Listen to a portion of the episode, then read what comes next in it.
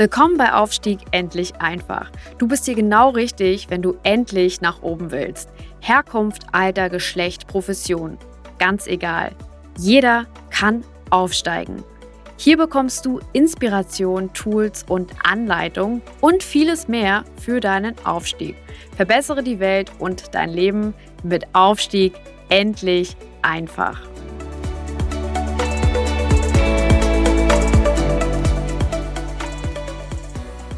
Ganz herzlich willkommen auch heute wieder zum Podcast Aufstieg endlich einfach. In der heutigen Folge geht es um eine Einleitung zum Thema, wie macht man genau Karriere? Worauf muss man achten? Was ist dabei zu tun? Und vor allen Dingen, was ist dabei vielleicht auch unbedingt zu unterlassen?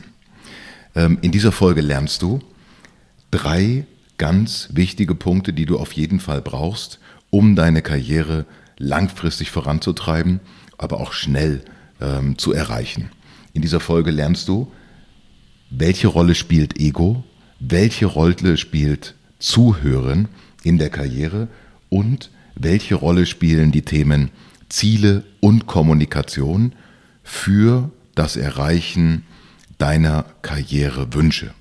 Ich gebe dir konkrete Tipps dazu, wie du dir Ziele setzt, warum Ziele so wichtig sind, welche Arten der Kommunikation toxisch sind und welche natürlich auch sehr, sehr nützlich sind, wie du dein Ego erkennst und vielleicht auch ein bisschen ähm, ja, unter Kontrolle bekommst und welche große Rolle das Thema Fragen und Zuhören spielt und wie du dich dabei selber erstmal äh, besser erkennen kannst und vielleicht auch besser trainieren kannst. Okay, dann lass uns loslegen. Einer der wichtigsten Punkte, den ich immer wieder beobachte bei Leuten, die Karriere machen wollen, ist Ziellosigkeit. Ganz oft, wenn man mit Leuten spricht, wissen die zwar genau, dass sie irgendwas Großes werden wollen, aber was das genau ist, ähm, das wissen sie oft nicht. Ich gebe euch dazu ein Beispiel. Vor einigen Jahren habe ich in Prag an der New York University eine Gastlektorat gehalten ähm, vor Bachelorstudenten aus den USA. Meine erste Frage, es ging um das Thema äh, Personal Selling und es ging um das Thema auch äh, Karriere und Leadership. Meine erste Frage an die jungen Studenten und Studentinnen war, ähm, was ist euer größtes Ziel? Und ob es glaubt oder nicht, eine Menge von denen haben gesagt, ja, sie wollen Millionär werden. Also sie wollen Millionär werden. Okay. Und ich sagte, gut, das ist ja per se mal kein schlechtes Ziel. Ähm, warum? Und auf dieses Warum war große Stille im Raum, denn ähm, ja, die Leute haben gesagt, ja, ja, ja, ja weil es einfach, äh, weil es einfach, ist einfach gut. Ne? Aha, okay. Dann habe ich gesagt, okay, was ist es, warum wollt ihr Millionär werden? Was wollt ihr euch mit, diesen, mit dieser Million ähm, erfüllen? Ja, ähm, äh, würden uns gern ein tolles Auto kaufen. Okay, wunderbar. Und ein tolles Haus, ja, und vielleicht ein Boot, ja, wunderbar. Also das sind so die Themen, die da kamen. Ähm, so ungefähr nach zwei, drei Minuten ging den Leuten aber die Luft aus und, ähm, und sie wussten nicht, ähm, äh, was, was eigentlich noch für Ziele dahinter stecken. Ich sage, okay, wenn mal angenommen, ihr habt jetzt eine Million verdient, ihr habt euch das Haus gekauft und das Boot gekauft und, und, und vielleicht ein schönes Auto gekauft und vielleicht auch zwei Millionen verdient. Ich sage, was sind denn dann eure Ziele? Und da wird es still. Und das ist genau das, ähm, was ich denke, was ihr braucht, wenn ihr Karriere machen wollt, dann brauchst du ein Ziel, was weitergeht als nur das nächste Auto, die nächste Wohnung, ähm, ja, vielleicht mein Haus mit Garten. Ähm, denn diese Sachen sind irgendwann alle mal erreicht. Und was ihr beobachten könnt bei Leuten, die nur so solche Ziele haben, ist, dass die ganz, ganz oft, wenn die Ziele erreicht sind, dann von einem Abgrund stehen, weil sie nämlich eigentlich nicht wissen, was sie wirklich antreibt und was sie wirklich beschäftigt.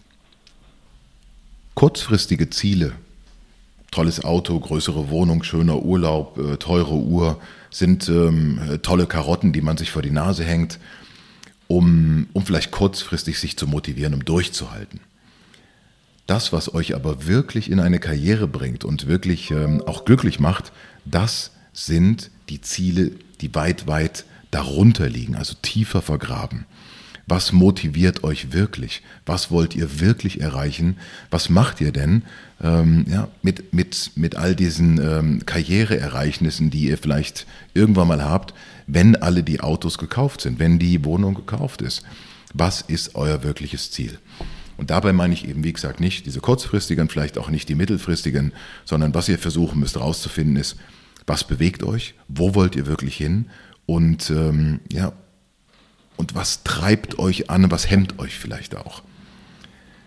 Diese Frage zu beantworten wird nicht so ganz einfach sein. Für keinen von uns ist sie einfach.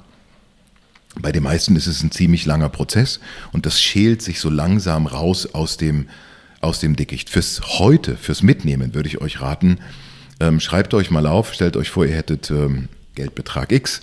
Was würdet ihr euch davon kaufen? Und fragt euch mal, was dann? Was motiviert mich danach dann noch?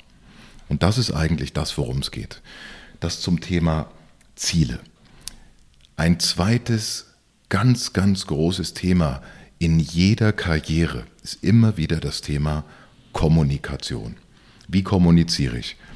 Wenn du heute auf einer Position bist, die vielleicht keine großartige Kommunikation ähm, ja, erfordert und du willst weiter in eine, in eine höhere Position, dann wirst du merken, dass die Kommunikation, also die Art, wie Menschen miteinander reden, verbal und nonverbal, vielleicht auch wie die sich kleiden, äh, wie die gestikulieren, auch was die so tun, dass die sich sehr, sehr stark unterscheidet. Und obwohl manchmal Leute verschiedener Positionen in einem Raum sind, sind es trotzdem verschiedene Welten. Ähm, das Thema Kommunikation ist auch deswegen so wichtig, weil Führungskräfte, die darüber entscheiden, wer seine Karriere macht, also wer weiterkommt, zum Beispiel in einem Unternehmen, ihre Entscheidungen sehr, sehr oft darauf ähm, äh, basieren, wie potenzielle Kandidaten kommunizieren. Es gibt Unternehmen, die kommunizieren sehr fein. Es gibt Kommuni Unternehmen, die kommunizieren eher ein bisschen, ja, ein bisschen handfester. Um euch dazu ein ganz klares Beispiel zu geben, ich denke, dass der Ton auf einer Baustelle vielleicht ein anderer ist als der in der IT-Abteilung äh, eines großen Entwicklungsunternehmens. Ich denke, da werden unterschiedliche Wörter verwendet, vielleicht auch leiser gesprochen, vielleicht auch andere Wörter verwendet. Ähm, also das ist ja ganz klar für jeden. Aber auch innerhalb eines Unternehmens gibt es riesen Unterschiede in der Kommunikation. Und oftmals kann man diese ausfindig machen, indem man beobachtet, wie Chefs mit Mitarbeitern reden, wie Chefs mit Kollegen reden oder wie eure Chefs vielleicht auch mit Übergebenen reden. Im ersten Schritt, bevor ihr anfangt, äh, eure Kommunikation zu verändern, kommt ein ganz wichtiger Aspekt, nämlich das Beobachten. Das heißt, ich würde euch ähm, bitten, beobachtet doch einfach mal, wie kommunizieren eure Chefs mit euch? Wie kommunizieren die Chefs miteinander und wie kommuniziert dein Chef vielleicht nach oben? Was fällt dir dabei besonders auf? Achte dabei auf vier Sachen. Erstens, die Wörter, die verwendet werden. Wie ist die Sprache? Ist sie akademisch? Ist sie einfach? Ist sie fachlich? Ähm, ist sie menschlich? Ja, das sind so, äh, sind so Fragen, die du beantworten kannst. Wie ist die Lautstärke? Ähm, ist da eine gewisse Unterwürfigkeit oder vielleicht auch ähm, ja, oder eine, eine gewisse äh, Befangenheit oder vielleicht sogar ja, Ausgeglichenheit und auch äh, Kameradschaft im Ton. Worauf du noch achten kannst in der Kommunikation ist, ähm, gibt es Unterschiede. Wie er nach unten, wie er nach oben ähm, kommuniziert und auch wie er mit seinen Peers kommuniziert. Das kannst du beobachten und einfach mal für dich festhalten. Beobachte das und halte das mal für dich fest und lass es auf dich wirken. Wenn du Unterschiede erkennst, sicherlich sehr interessant. Wenn du willst, dass dein Chef dich wahrnimmt als einen potenziellen Kandidaten, musst du beginnen, mit ihm auf eine Art und Weise zu reden, dass er dich unterbewusst direkt in diese Kategorie steckt. Das heißt, du musst mit ihm vielleicht so reden, wie er mit seinen ähm, Kollegen oder, oder geschätzten, äh, hochgeschätzten Mitarbeitern, die er vielleicht in der Karriere fördert, reden würde.